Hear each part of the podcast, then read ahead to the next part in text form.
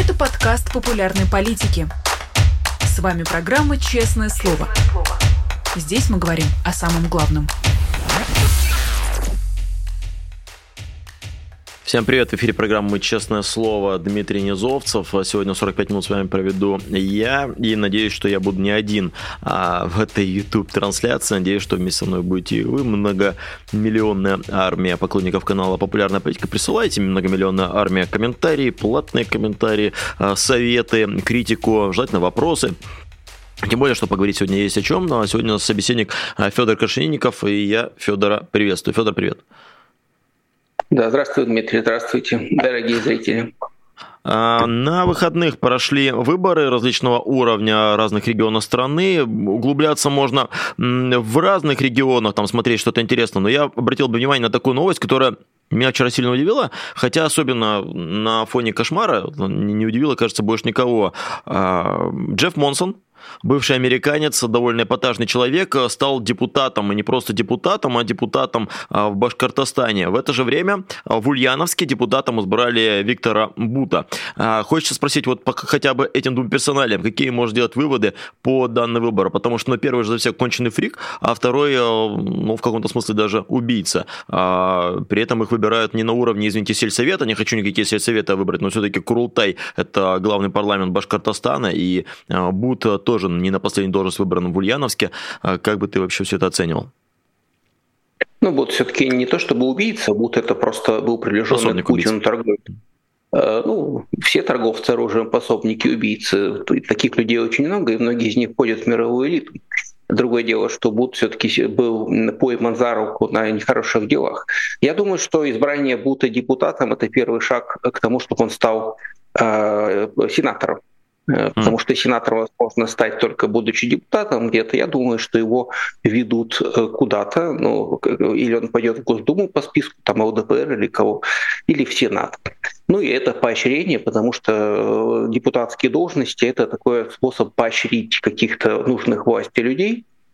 У нас многие люди стали депутатами, там, начиная с господина Уговых, что касается Монсона и Башкирии, тут, конечно, как не вспомнить сидящую в тюрьме Лилию Чанышеву, которая, конечно, гораздо более, чем Монсон, достойна быть депутатом башкирского парламента, и явно она сделала больше для Башкортостана и больше отношения к Башкортостану имеет, чем господин Монсон. Ну, это еще одна демонстрация того, что депутаты региональных собраний, к сожалению, в современной России это назначаемые люди, а, еще на муниципальном уровне еще какие-то могут быть варианты, там еще есть небольшие пузырьки, что называется, то региональный парламент — это уже тщательный подбор людей, единичный подбор губернаторами, администрации а, президентов. Ну вот, значит, решено было поощрить Монсона, его и поощрили. Теперь он будет э, иметь корочку и получать деньги как депутат башкирского парламента а Лилия Чанышева будет сидеть в тюрьме. Это очень печально, и это многое говорит о ситуации в стране. Ну, у меня примерно такой же был вывод, когда увидел, что Монсона избрали, вот ровно в том же регионе, где Лилия, и хочется, да, такой сделать далеко идущий вывод, если вы сажаете таких нормальных э, политиков, как Чаныша, то на их место придут, ну, представители страны НАТО, хочется сказать, ну, просто фрики, вроде Джеффа Монсона, но а, депутат, это же не только корочка, это обязанность работать, это обязанность э, выдвигать какие-то инициативы, ну, это, это же не просто там, мигалка. Ну, я думаю, что ты зря переживаешь. Монсон будет выдвигать все те инициативы, которые ему будут присылать администрации президента, даже не вникая в них. Вообще Монсон — это идеальный депутат, если вдуматься. Он ничего не понимает, ни в чем не разбирается. Э, но он готов э, все поддерживать, ему поддакивать и за все голосовать. Я думаю, что мечта Путина, чтобы и Государственная Дума, и все парламенты были наполнены вот такими вот чудаковатыми людьми, которые по первому свистку готовы все что угодно поддержать, одобрить, выкрикнуть, внести внести. Э, идеальный, на самом деле, кандидат, к сожалению, путинской эпохи. А никого не пугает, что он э, американец или он бывший американец э, все-таки? Человек с таким именем и фамилией, это не отпугивающая штука, что потом кто-то может использовать, что вы там говорите, боремся с иностранным влиянием, а у а самих вот Джефф Монсон в «Единой России». Но они же не борются с иностранным влиянием, они постоянно встают в позу, что простые американцы и простые там все остальные люди Земли только и спят и видят, как бы поддержать Россию. Просто коррумпированные продажные элиты им не дают. По-моему, Монсон недавно даже где-то выступал и э, довольно коряво и косноязычно вот эту мысль проводил в жизни, что, дескать, американцы, они же такие же, как россияне, ничего между ними разницы никакой нет, просто в России хорошие люди у власти, а в Америке какие-то негодяи, поэтому вот отсюда все проблемы. Так что с точки зрения пропаганды Монсон в парламенте это очень хорошо. Ну а я думаю, что те люди, которые за него голосовали, я, правда, не следил, как он попал по партийному списку или его избирали индивидуально, ну, э, я думаю, что многие люди в Башкортостане, конечно, удивились тому, кто у них теперь депутат, если там кому-то еще вообще интересен состав регионального парламента, потому что и раньше, и в лучшие времена не сильно люди интересовались, кто там сидит э, в заксобрании региональном, а сейчас, я думаю, к этому окончательно утерян интерес, потому что региональные парламенты, к сожалению, потеряли всякое значение. Это просто такие вот э, места, где проштамповывают спущенные снизу документы, ну или в лучшем случае документы, спущенные из администрации местного губернатора. Там нет никакого, никакой защиты местных интересов, там давно уже нет. Там есть тотальная сдача местных интересов по первому свистку из э, Москвы. А, тебя вообще удивило на каком-то хотя бы уровне то, как прошел а, единый день голосования в разных регионах? А, и вообще, имеет ли смысл, в принципе, следить за тем, как проходят выборы? Возможно ли какие-то сенсации, возможно ли положительные сенсации? Ну, смотря кому, если кто-то, так сказать, следит за политикой в России, конечно, неплохо и последить, где как все проходит насколько гладко, где кто выдвигается, какие там вообще есть э, тенденции. Но с точки зрения какой-то большой э, картины э, и там оценивая состояние демократии в России, выборов, конечно, это все э, очень печально наблюдать, потому что мы видим фактическую смерть, конечно, э, демократии как систему представительства людей, это, конечно, давний большой разговор о том, что демократия это на самом деле не выборы, и даже вообще по большому счету э, нет никакой прямой связи между выборами и невыборами. Потому что демократия — это система, при которой граждане имеют какое-то влияние на власть. Неважно, каким способом. Через выборы, может, у них есть какие-нибудь там другие способы давления, может, они на митинги выходят, может быть, они еще что-то делают.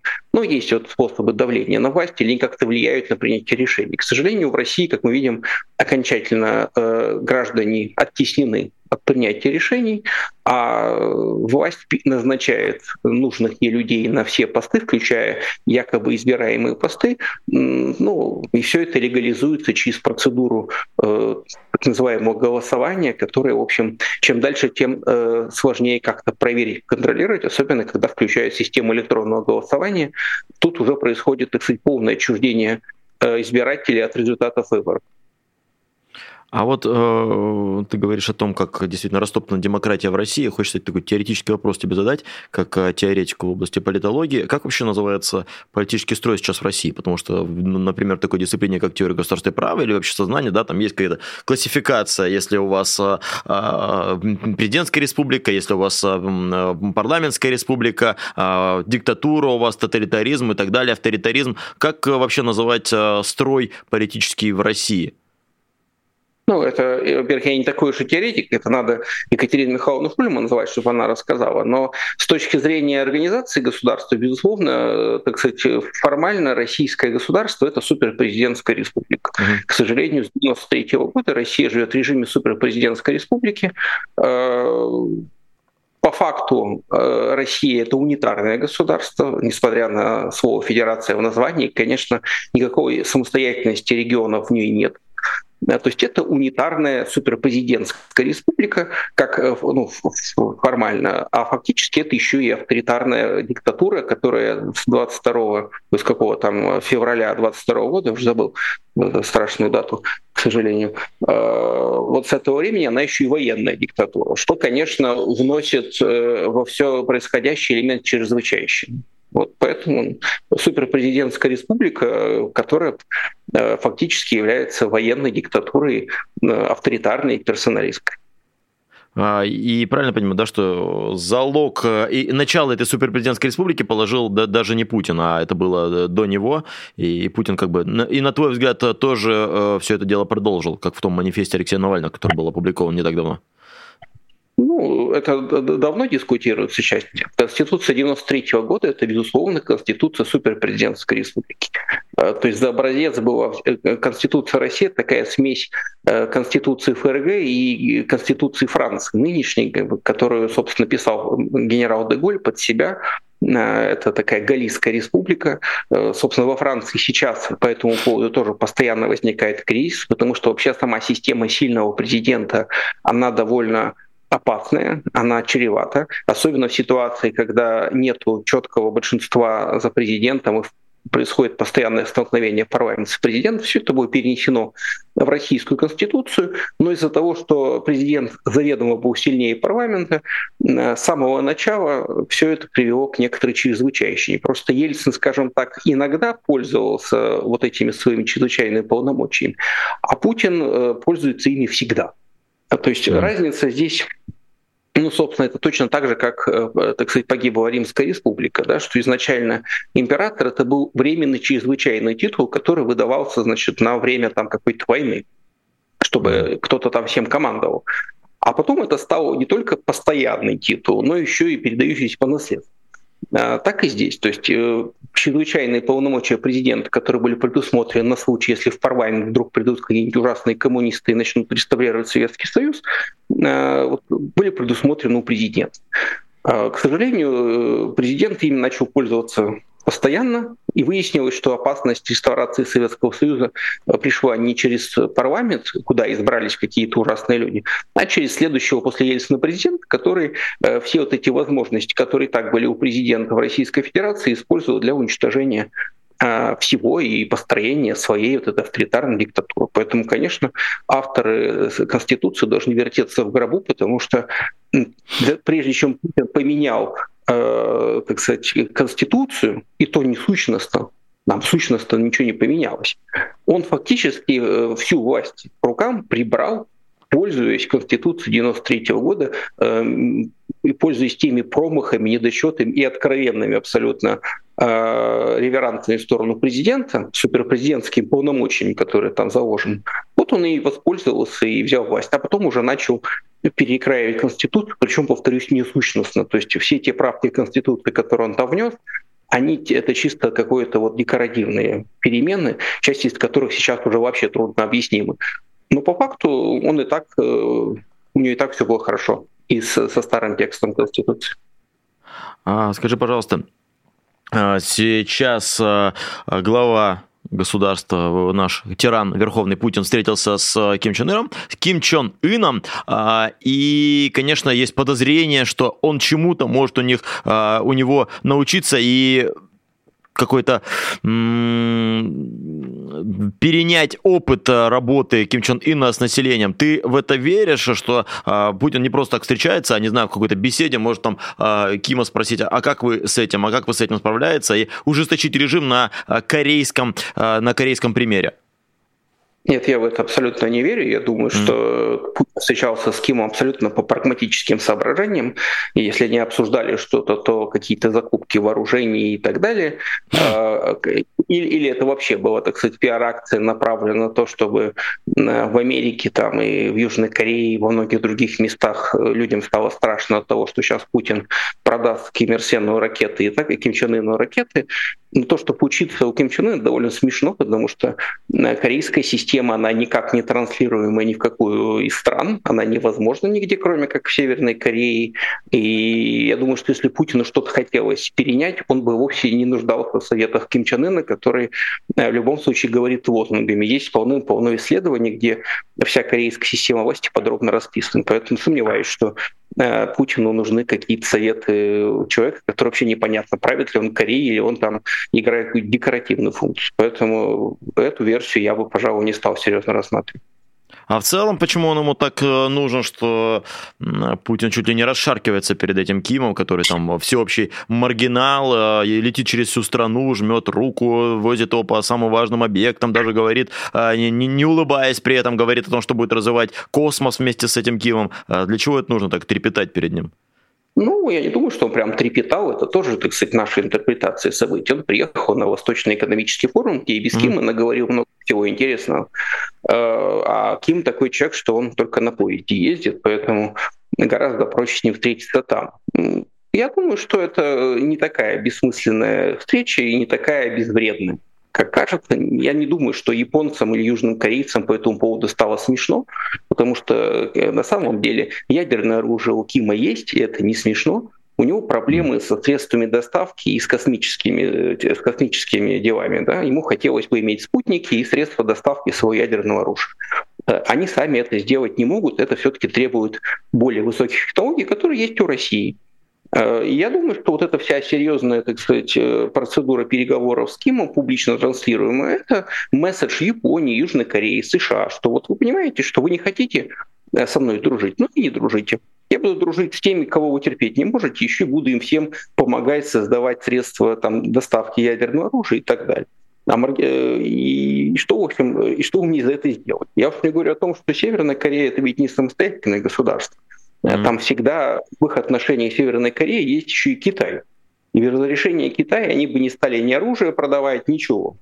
Следовательно, mm-hmm. это такая срежиссированная, в том числе и согласие Пекина, э, встреча, которая показывает, что э, вы пытаетесь закрыть э, России пути на Западе, вы на Западе рассказываете про какую-то изоляцию, про какую-то, значит, что Путин никому не нужен, ни с кем не встречается. Ну пожалуйста, есть Юго-Восточная Азия, там есть и Китай, там есть Северная Корея, а там, я думаю, есть и другие государства, которые, ну, собственно, мы и видели эти государства, которые с Путиным в любом случае готовы общаться. Так что, как бы мы, какими бы смешными словами мы все это не называли, в общем, ничего смешного тут нет. Это вполне себе прагматичная встреча, которая, э, из которой может быть очень много вреда. Особенно если действительно они договорятся о поставке э, корейских вот этих вот э, стволов, или еще и там э, снарядов. Я уж не специалист по военным вооружениям, но подозреваю, что запасы, огромные запасы Северной Кореи всяких разных артиллерийских приспособлений, и, собственно, и самих пушек, и э, э, снарядов к ним. Если все это эшелонами поедет э, на украинский фронт, я не думаю, что кому-то от этого станет хорошо. Пусть даже они плохого качества, пусть там взрываются через одну, но тем не менее количество это всегда количество. Поэтому давайте, так сказать, будем э, смотреть, что из этого вырастет и кто кому что там пообещал. Будет очень грустно, если Кима доведется ракетами и спутниками, и все это благодаря да, тому, что Путин назвал западным бабушкам, так сказать, решил уши отморозить. Да, вчера многие тиражировали смешные кадры с Кимом, несмотря на то, что ты говоришь, что эта тема не смешная. Я согласен с тобой, когда речь о ядерном оружии, э, не смешно. Но вчера все тиражировали смешные кадры, а меня больше зацепило, что в одной из речей э, Ким сказал, что вы там боретесь с мировым империализмом и будете э, нам помогать. Вот вообще это слово с большим трудом э, из своей головы, в голове я нашел, потому что оно было разве что в подшивках журнала «Крокодил» только помню, что вот борцы с мировым империализмом, объединимся против мирового империализма. Вообще это забытое слово, оно имеет отношение к жизни? Есть ли сейчас э, какие-то апологеты мирового империализма, и большей части это Евросоюз и США, или это скорее Россия сейчас империалист? Но для кого, смотря для mm. Европы, США и Украины, Россия империалист, для России империалисты это США, Евросоюз и Украина. Тут как бы вопрос ведь в том, что это слово, э, как шарик в пинг-понге, его перекидывают э, с одного угла так сказать, стола на другой. Северная Корея борется с империализмом всю свою историю. У них, э, начиная там еще с дедушки нынешнего лидера, борьба с империализмом поставлена, так сказать, написана на всех их красных знаменах, поэтому ничего нового не сказал. Э, и Путин не сказал ничего нового. Он давно уже борется с империализмом и, во всяком случае, придумал использовать советскую советское слово для мобилизации третьего мира, там, лидеров с некоторых стран Африки, Латинской Америки. И, как ни странно, это работает. Я уж не говорю о том, что даже а, некоторые маргинальные слои европейского населения вполне охотно, так сказать, потребляют вот эту вот э, переваренную советскую кашку про борьбу с американским империализмом. Уж чего греха таить, Америку далеко не все любят, в том числе и в Европе, например, Америку не все любят, и антиимпериализм, который по сути является антиамериканизмом в исполнении Путина, очень неплохо заходит.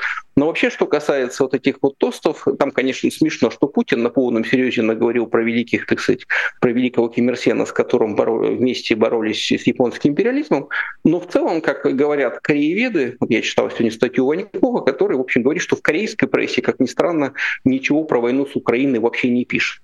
Хм. То есть в корейской прессе все это подается так, что Ким вот поехал, значит, в Россию, и, значит, вот они с товарищем Путиным обсудили, как они вместе будут бороться с империализмом. Никакая Украина э, северокорейскому читателю, потребителю официальных новостей неизвестно, и что там за война идет, и кто с кем воюет, они про это имеют очень отдаленное представление. То есть тут можно сказать, что каждый из них э, решил свои пиар-проблемы. Ким просто показал всем, какой он великий международный руководитель, Э, естественно, для корейской публики все это подано как планетарного размаха событий. То он с Трампом встречался, теперь с Путиным. Ну, кто еще, так сказать, такой великий на Земле? А Путин, ну вот он для своей публики показал, что, смотрите, у нас есть союзники, мы никого не боимся, санкции соблюдать не будем и так далее, и так далее. Ну, такое вот э, два человека получили взаимное удовольствие от общения, что называется. А, про империализм, да, вот сказали, я просто, пользуясь случаем, хочу тебя спросить. А, есть такое гораздо более популярное, мне кажется, слово, чем империализм сейчас, а, слово имперец. А, есть ли оно в твоем вокабуляре и не является ли оно маркером для тебя, если кто-то использует слово имперец, что с этим человеком серьезных разговоров вести нельзя? Ну, к сожалению, да, потому что так же, как слово империализм, например, было превращено в какое-то обзывательство, или слово нацизм, например, да, или слово фашизм. То есть mm-hmm. понятно, что этим словом все всех называют. Да? Путин называет этим словом э, украинцев. Украинцы э, объясняют, что Путин ведет себя как нацист. Э, обе стороны друг друга обвиняют в антисемитизме. И, в общем, это все делается отчасти, я думаю, Путиным специально, чтобы окончательно всех запутать. Э, но а слово имперец это недавно придуманное слово, которое не имеет никакого э, смысла. Обычно так обзывают любого, кто не согласен хотя бы с одним тезисом из темника кого-то, э, считающего себя носителем э, истины в последней инстанции. Там какие-нибудь персонажи, там собачки Нафа или кто-то еще, вот они очень любят любого, кто с ним в чем-то не согласен или, скажем так, просто не донатит ВСУ, сразу называть имперцем и говорить, что вот вы все имперцы одинаковые. Ну, это неинтересно. Эта премия абсолютно не лишена какого-то интеллектуального содержания, это просто э, э, ругательство из серии «дурак сам дурак», и, так сказать, за которым никакого смысла не стоит, поэтому я стараюсь это слово не употреблять, и если оно в разговоре где-то возникает, я, в общем, из такой полемики сразу выхожу, и, а если ко мне в социальные сети приходит с этим словом, то я э, безжалостно просто баню, потому что с людьми, которые его употребляют, говорить действительно не о чем. Э, присоединяюсь, да, и, и другим тоже советую. А мы обсудили Азию, а хочется перекинуться в Европу. На этой неделе а, заметная была самая такая новость, как, как мне кажется, это то, что в Европу теперь не будут пропускать личные автомобили россияне. Мы съездили на границу, проверили, действительно, а, легковушки больше не пропускают. Это, по-твоему, что? Э, это ошибка кого-то на местах или это такая последовательная работа? Вот э, русские должны страдать, говорят на европейском уровне. Что это, зачем? Я думаю, что это набор, так сказать, ошибок э, какой-то бюрократической бюрократического усердия, ну и, может быть, чего-то субъективного желания э, внести вот в эту этот набор ошибок и глупостей системность какую-то, да, потому что, ну, хорошо, есть какая-то путанная, неприятная директива а, с еще более изначально непонятным пояснением, да. Тут ведь вопрос каждой страны, надо ли бросаться исполнять э, эту директиву изо всех ног и усугублять и без того странные тезисы, или можно сказать, а мы не будем торопиться, мы подождем, пока будет разъяснение, мы для себя уточним, разъяснение на тему того, что исходя из здравого смысла пограничника, ну, подозреваю, что у разных пограничников разный здравый смысл, да, то есть, условно, какой-нибудь австрийский пограничник или венгерский пограничник, или он, так сказать, у него один здравый смысл, когда он видит человека с российским паспортом, а, например, у эстонского пограничника или латвийского он может совсем другой. А, а у немецкого человека, у него вообще инструкция написана изъять машину, значит, надо изъять машину, а что он должен делать? Не он же это придумал. Поэтому mm. тут шутки плохи, что называется. Если есть э, конкретная мера, что э, люди, которые исполнительные строки, как там условно те же немецкие, так сказать, служащие, они будут исполнять как написано. А если там есть какой-то простор э, на усмотрение, ну тут опять же выяснится, что как раз те страны, с которыми Россия граничит, там, в общем, усмотрение будет самое негативное. Поэтому, конечно, с точки зрения здравого смысла, э, очень э, зря опубликовали этот документ. Я думаю, что по факту его сейчас будут откручивать обратно, как-то отменять. Спасибо там Сергею Вагодинскому, который написал действительно, сразу же написал очень дельное, грамотное письмо и буквально хотя его, как говорится, никто не просил, он депутат от Германии, но вот он наш защитник. Потом подключились и руководство ФВК, и многие другие, но все, кто хоть немножко себя что-то представляет, как я сейчас понимаю, просто побежали писать письма и как-то обращения, и давить на все кнопки, потому что это просто какое-то безобразие. Так да. бывает, к сожалению, и э, это, в общем, еще одна еще один камешек, что называется, в сторону Европейского Союза, потому что очень странно, когда э, организация построена на каких-то очень важных для всех принципах свободы, соблюдения прав человека и так далее, э, вдруг выпускает вот такие инструкции, которые, по сути, э, ну, никак не мешают ни Путину, никак не мешают людям, которые занимаются контрабандой и гоняют машины, и потому что эти люди обычно они находят способ обойти всегда а бьют они по каким-то абсолютно э, простым людям, как собственные меры с запретом, э, когда мастер-карты и визы ушли из России, как та же э, запрет Google на монетизацию и так далее. Все это бьет совсем не по э, тем, по кому надо. Ну вот будем знать, что называется, и надо быть готовым к тому, что такие сюрпризы могут всегда случаться. Огромная бюрократическая структура, которая является Европейский Союз, она способна порождать и таких вот монстров. Скажи, а вот ну, в 2014 году, помню, я был э, в Праге, и там э, какие-то выборы э, анонсировались, и по городу был один кандидат, у которого была программа под названием «Стоп Руску», то есть «Остановим русских», и там было по городу расклеено. И так я понял, что эта а, позиция, там, «Русских остановим», она еще в 2014 году имела успех. Сейчас популярно, на твой взгляд, у каких-то европейских, не знаю, выбирающихся депутатов или политиков другого уровня, вот эта позиция, там, «Остановим русским», русским скажем «Стоп», если человек говорит говоришь, что борется, это ему дает, прибавляет, или наоборот, это а, отталкивает от него избирателей, потому что все притомились от этого противостояния с большой Россией? Ну, я думаю, что надо просто отследить его в 2014 году, сколько набрал этот конкретный депутат, угу. потому что всегда э, в Европе выборы свободные, в них могут принять участие очень странные люди, угу. и они могут публиковать плакаты, развешивать их, но это абсолютно не значит, что они победят. Я как-то помню, угу. был прекрасном городе Бонне, и там весь город Бонн был увешан плакатами какой-то марксистско-ленинской там партии и так далее, и так далее. Но это не значит, что она где-то победила и куда-то вошла. Просто очень усердно mm-hmm. расклеивали плакаты. Mm-hmm. Что касается вот этого лозунга, да, в каких-то кругах он, конечно, был. И в 2014 году, конечно, было обострение, а после начала этой войны и подавно. Но опять же, надо сказать, что Европа очень разная. И чем дальше от постсоветской Европы, чем дальше от вот этой постсоветской травмы, тем меньше все это пользуется каким-либо успехом, потому что избиратели больших стран э, Евросоюза, они, во-первых, воспитаны из старых демократий, воспитаны в других ценностях немножко, где нельзя никого ненавидеть по принципу принадлежности к чему-либо. Это с одной стороны, а с другой стороны э, избиратели, скажем, там погружены в свои собственные проблемы, потому что свои собственные проблемы есть и у Германии, и у Франции, и у Нидерландов, и у Швеции, и у Италии, и у Испании. И там, честно сказать, вопрос «остановим русских», допустим, для испанских избирателей едва ли является сколько-нибудь значимым. Да? Насколько я вот немножко следил за выборами в парламент Испании, э, они, кстати, должны собраться вот так тоже не так все просто. Но вот этот вопрос там не был главным. Главная э, линия разграничений, там, скажем, западноевропейской политики — это налоги, это социальные программы. Из-за этого они там главным образом и э, собачатся между собой. Но для стран э, бывшего Советского Союза и Советского блока это все очень важная тема.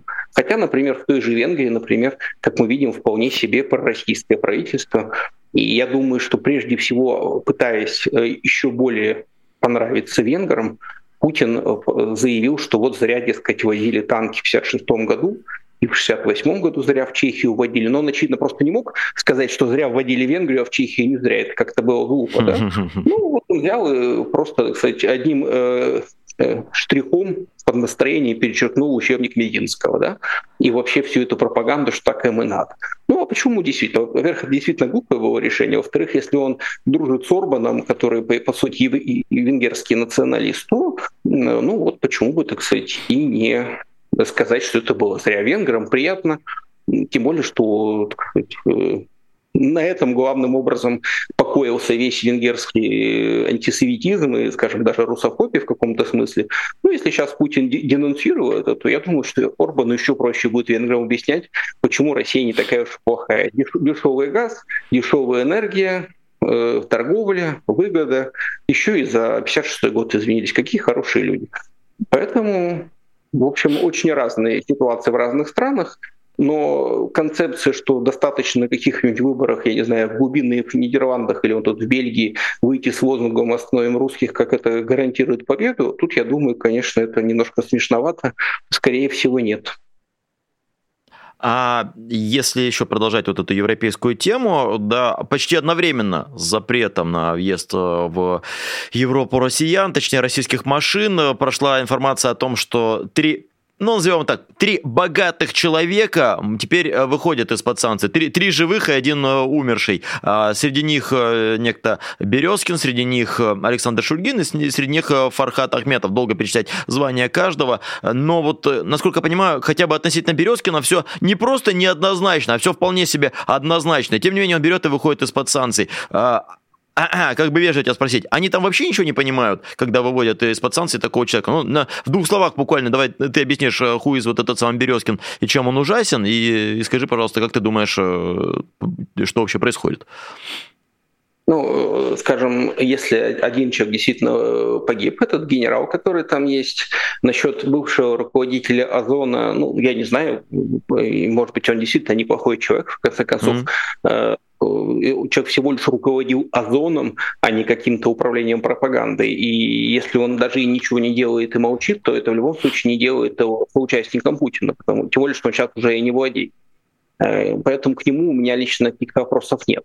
Вот насчет этого Фархада Ахметова, тут как-то немножко все тоже смешновато. То есть получается, что достаточно один раз по телефону э, с Пригожиным, э, не, не, который продюсер, обсудить, э, значит, как, какие мудаки правят страной, слить эту запись, а теперь, похоже, понятно, кто ее слил, да?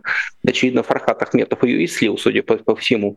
И после этого создать репутацию, значит, такого вот френдирующего представителя элиты, ну, я не знаю, какие у него еще заслуги. Вот какие у него заслуги? То, что а, а ты скорее веришь, ты скорее веришь, что вот он намеренно слил с умыслом, что, может быть, его уберут из-под санкций, что это ре- реально сработало, или это совпадение, вот, э, вот когда-то он ну, слил и когда-то вышел? Ну, я думаю, что слил, потому что теперь, вот теперь как бы понятно, что, ну, откуда такая запись могла взяться? Во-первых, не очень понятно, зачем бы за ними следили. Ну, вот серьезно, mm-hmm. кому они нужны, э, чем они важны? Абсолютно основной козы барабанщики оба. И вдруг, mm. пожалуйста, кто, причем, э, значит, Пригожин в Эмиратах, э, звонит своему другу, который в Баку. Ну вот на кой черт эти звонки слушать каким-то там спецслужбам? Два непонятных человека, не прямо сказать, не первой важности, о чем-то трещат. А вдруг эта запись сливается и ходит. Ты вспомни, как потом этого Фархата Ахметова обсуждали, сколько статей было написано про раскол элиты и так далее. То есть человек буквально на одной записи сделал себе имя. До этого вообще знать никто его не знал. Ну, я не знаю, были ли у него какие-то козыри, кроме этой записи, но я, во всяком случае, о его каких-то заявлениях публичных больше ничего не знаю. Ну, бог с ним. Э, он-то хотя бы, что называется, в частной беседе высказался, по сути, на полмира о том, за кого он считает Путина и всю его премудрую политику. Э, а вот Березкин это гораздо более неприятная история, потому что Березкин это, по сути, если кратко, э, так сказать, подставное лицо Ковальчука, друга Путина.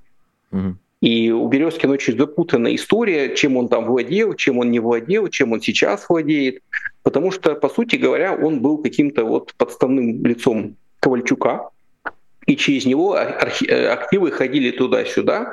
То он вроде бы владел комсомольской правдой, то вроде выясняет, что он формально ей даже никогда и не владел, но зачем-то давал интервью с рассказами о том, как он ей, значит, владеет. Э, он вроде как владеет холдингом РБК, uh-huh. и даже вроде как это деловое медиа, но я вот сегодня специально не поленился, залез на сайт РБК и нашел у них там раздел военная операция на Украине, где они mm. очень старательно, не критично абсолютно воспроизводят весь официозный нарратив по эту, про эту войну. И, на мой взгляд, это выглядит как нормализация войны. Ну, то есть mm-hmm. вот есть деловое медиа, РБК, которое позиционирует себя как деловое, там нет, конечно, никакой истерики. Это деловое медиа между делом тебе рассказывает, как, значит, Россия героически наступает, а ВСУ по поводу, значит, ракетами там мирный объект обстреливает. Ну, mm-hmm. что это такое? Это нормализация войны, это участие в пропаганде, да, потому что пропаганда же не только виск в эфире Соловьева, это еще и спокойные какие-то новости, да, это и нормализация войны и, и так далее. И вот этим РБК занимается. И этим РБ, РБК руководит, ну, владеет Березки. Mm-hmm. То есть я помню, кстати, телеканал «Дождь» запороли до полусмерти из-за того, что, значит, какой-то один парень в эфире что-то не то сказал.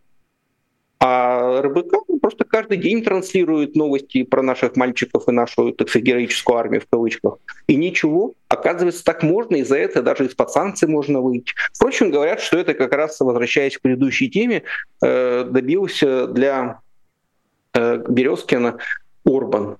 Да? Mm-hmm. Какие-то условия было. Но от этого становится, если честно, еще хуже. Потому что получается, что Березкин настолько важный человек для Путина, что или для вообще российской верхушки, что целый Орбан значит, за него ходатайствует.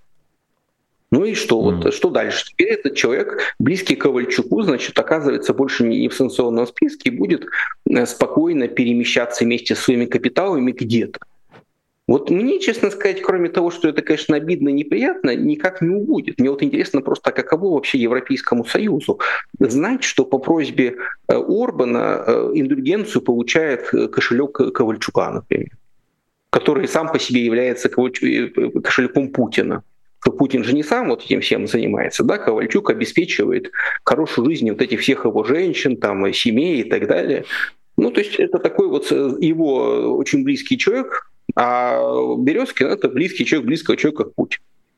То есть он входит в систему прятания и отмывания путинских денег. И вот этого человека у нас э, достают из-под санкций. Я думаю, что мы через некоторое время узнаем какую-то реакцию. Не думаю, что это всем очень понравится.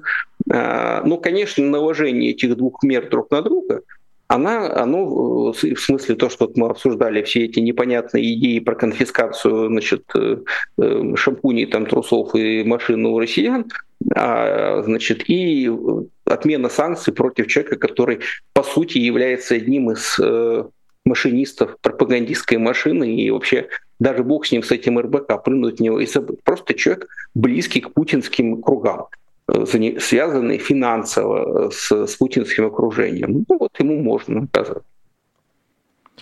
Э, и э, хочется затронуть еще, если мы говорим про европейские дела, э, твою статью. Дословно она называется «Эмиграция и будущее России». Я попрошу, чтобы добавили в описание к нашему стриму ссылку на эту статью. Там интересные мысли высказываются, и о чем тебя хочется спросить, вообще, в принципе, на твой взгляд, э, люди, которые находятся в эмиграции, да, мы знаем, там и, и политологи есть, и экономисты, и политики, и э, депутаты, а даже бывшие, а на твой взгляд, они способны влиять сейчас на политику в России? Все-таки не переиграл ли Путин всех этих людей, что не посадил, а просто выпустил из страны, и они лишаются какого-либо влияния. Вот кто там вспомнит, кто там в 30 какого-нибудь году был оппозиционером из-за границы. Там был мощный Советский Союз, и в гробу видали в Советском Союзе там какие-то э, уехавших Раскольниковых. Вот на твой взгляд, сейчас люди из эмиграции способны влиять на политику в России?